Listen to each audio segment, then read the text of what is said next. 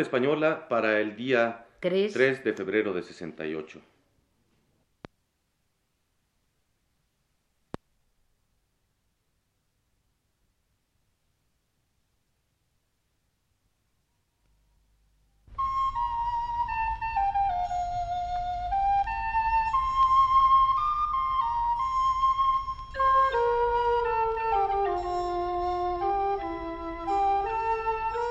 Buenas tardes, amable auditorio. Radio Universidad de México presenta Literatura Española, un programa a cargo del profesor Luis Ríos.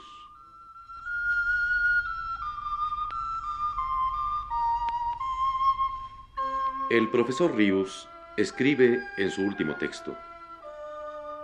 La primera obra teatral que se representó de Federico García Lorca fue El maleficio de la mariposa comedia en dos actos y un prólogo, el cual dice así. Señores, la comedia que vais a escuchar es humilde e inquietante, comedia rota del que quiere arañar a la luna y se araña su corazón. El amor, lo mismo que pasa con sus burlas y sus fracasos por la vida del hombre, pasa en esta ocasión por una escondida pradera poblada de insectos, donde hacía mucho tiempo era la vida apacible y serena. Los insectos estaban contentos, solo se preocupaban de beber tranquilos las gotas de rocío y de educar a sus hijuelos en el santo temor de sus dioses. Se amaban por costumbre y sin preocupaciones. El amor pasaba de padres a hijos como una joya vieja y exquisita que recibiera el primer insecto de las manos de Dios. Con la misma tranquilidad y la certeza que el polen de las flores entrega al viento, ellos se gozaban del amor bajo la hierba húmeda. Pero un día hubo un insecto que quiso ir más allá del amor. Se prendó de una visión que estaba muy lejos de su vida. Quizá leyó con mucha dificultad algún libro de versos que dejó abandonado sobre el musgo un poeta de los pocos que van al campo, y se envenenó con aquello de yo te amo, mujer imposible. Por eso yo sugiero a todos que no dejéis nunca libros de versos en las praderas, porque podéis causar mucha desolación entre los insectos. La poesía que pregunta por qué se corren las estrellas es muy dañina para las almas sin abrir. Inútil es deciros que el enamorado bichito se murió. Y es que la muerte se disfraza de amor. ¿Cuántas veces el enorme esqueleto portador de la guadaña, que vemos pintado en los devocionarios, toma la forma de una mujer para engañarnos y abrirnos las puertas de su sombra. Parece que el niño Cupido duerme muchas veces en las cuevas vacías de su calavera. En cuántas antiguas historietas una flor, un beso o una mirada hacen el terrible oficio de puñal. Un viejo silfo del bosque, escapado de un libro del gran Shakespeare, que anda por los prados sosteniendo con unas muletas sus alas marchitas, contó al poeta esta historia oculta en un anochecer de otoño, cuando se fueron los rebaños, y ahora el poeta os la repite envuelta en su propia melancolía.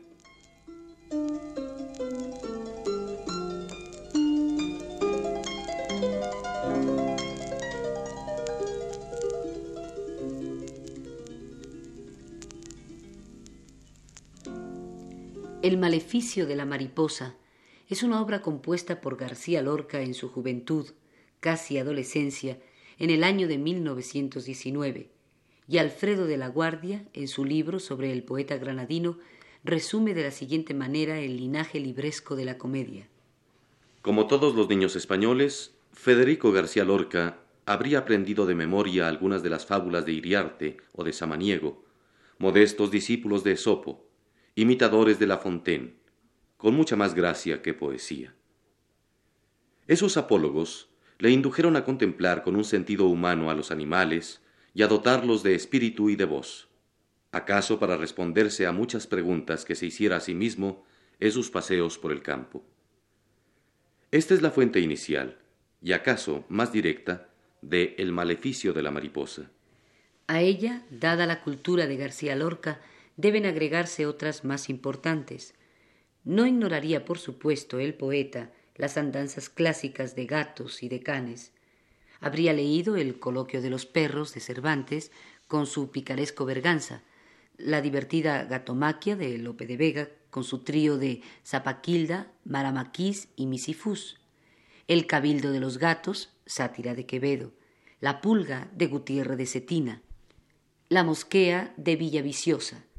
No es menos probable que García Lorca apoyara sus ideas en los apólogos entre los animales del Calila Edimna y en algunos ejemplos del infante don Juan Manuel, como de lo que pasó al león y al toro, y del arcipreste de Ita, como el del gallo que falló al cafir en el muladar, y remontándose más aún en las aves de Aristófanes.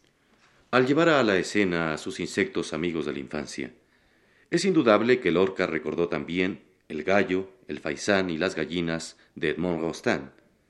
Además de Chantecler, estaba aún no muy distante El Caballero Lobo, de Manuel Linares Rivas, comedia anterior a la del autor francés y muy visible derivación teatral de The Jungle Book, estrenada en 1910 o 1911 por María Tubau en el Teatro Español de Madrid.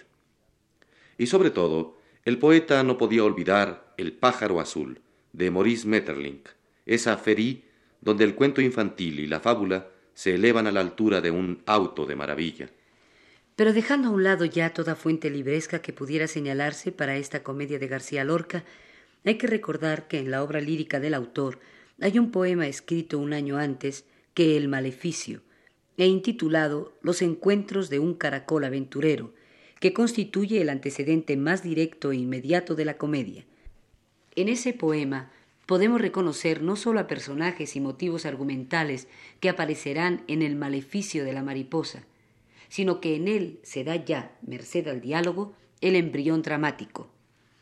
Escuchemos, para cerciorarnos de la afirmación anterior, dos fragmentos de este largo poema.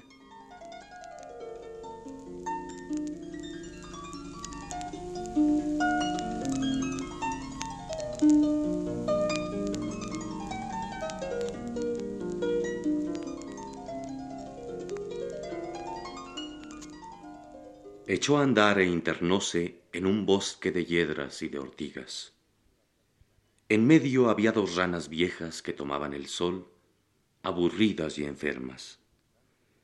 Esos cantos modernos, murmuraba una de ellas, son inútiles.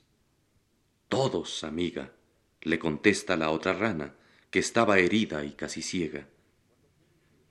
Cuando joven creía que si al fin Dios oyera nuestro canto, tendría compasión. Y mi ciencia, pues ya he vivido mucho, hace que no lo crea. Yo ya no canto más. Las dos ranas se quejan pidiendo una limosna a una ranita nueva que pasa presumida apartando las hierbas. Ante el bosque sombrío, el caracol se aterra. Quiere gritar. No puede. Las ranas se le acercan. ¿Es una mariposa? Dice la casi ciega. Tiene dos cuernecitos, la otra rana contesta. Es el caracol. ¿Vienes, caracol, de otras tierras? Vengo de mi casa y quiero volverme muy pronto a ella. Es un bicho muy cobarde, exclama la rana ciega. ¿No cantas nunca? No canto, dice el caracol. ¿Ni rezas? Tampoco, nunca aprendí. ¿Ni crees en la vida eterna? ¿Qué es eso? Pues vivir siempre en el agua más serena, junto a una tierra florida que a un rico manjar sustenta. Cuando niño a mí me dijo un día mi pobre abuela que al morirme yo me iría sobre las hojas más tiernas de los árboles más altos. Una hereje era tu abuela. La verdad te la decimos nosotras, creerás en ella, dicen las ranas furiosas. Porque quise ver la senda, gime el caracol si creo por siempre en la vida eterna que predicáis. Las ranas, muy pensativas, se alejan y el caracol, asustado, se va perdiendo en la selva.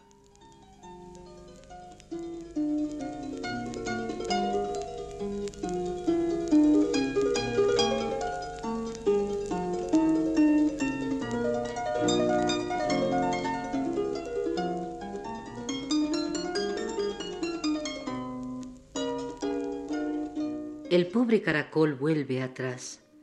Ya en la senda un silencio ondulado mana de la alameda. Con un grupo de hormigas encarnadas se encuentra.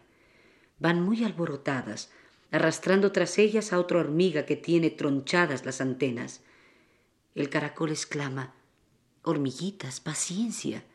¿Por qué así maltratáis a vuestra compañera? Contadme lo que ha hecho. Yo juzgaré a conciencia. Cuéntalo tú, hormiguita. La hormiga medio muerta dice muy tristemente, Yo he visto las estrellas. ¿Qué son las estrellas? dicen las hormiguitas inquietas. Y el caracol pregunta pensativo, ¿Estrellas? Sí, repite la hormiga, he visto las estrellas. Subí al árbol más alto que tiene la alameda y vi miles de ojos dentro de mis tinieblas. El caracol pregunta, ¿pero qué son las estrellas? Son luces que llevamos sobre nuestra cabeza. Nosotras no las vemos, las hormigas comentan, y el caracol, mi vista solo alcanza las hierbas. Las hormigas exclaman moviendo sus antenas, Te mataremos, eres perezosa y perversa, el trabajo es tu ley. Yo he visto a las estrellas, dice la hormiga herida, y el caracol sentencia, Dejadla que se vaya, seguid vuestras faenas, es fácil que muy pronto ya rendida se muera. Por el aire dulzón ha cruzado una abeja, la hormiga agonizando huele la tarde inmensa y dice, es la que viene a llevarme a una estrella. Las demás hormiguitas huyen al verla muerta.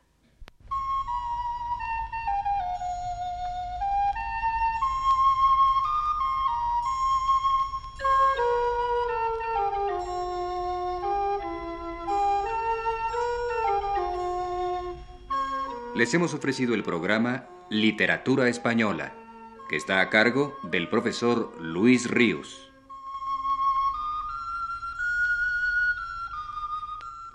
Escucharon ustedes las voces de Aurora Molina y Claudio Obregón.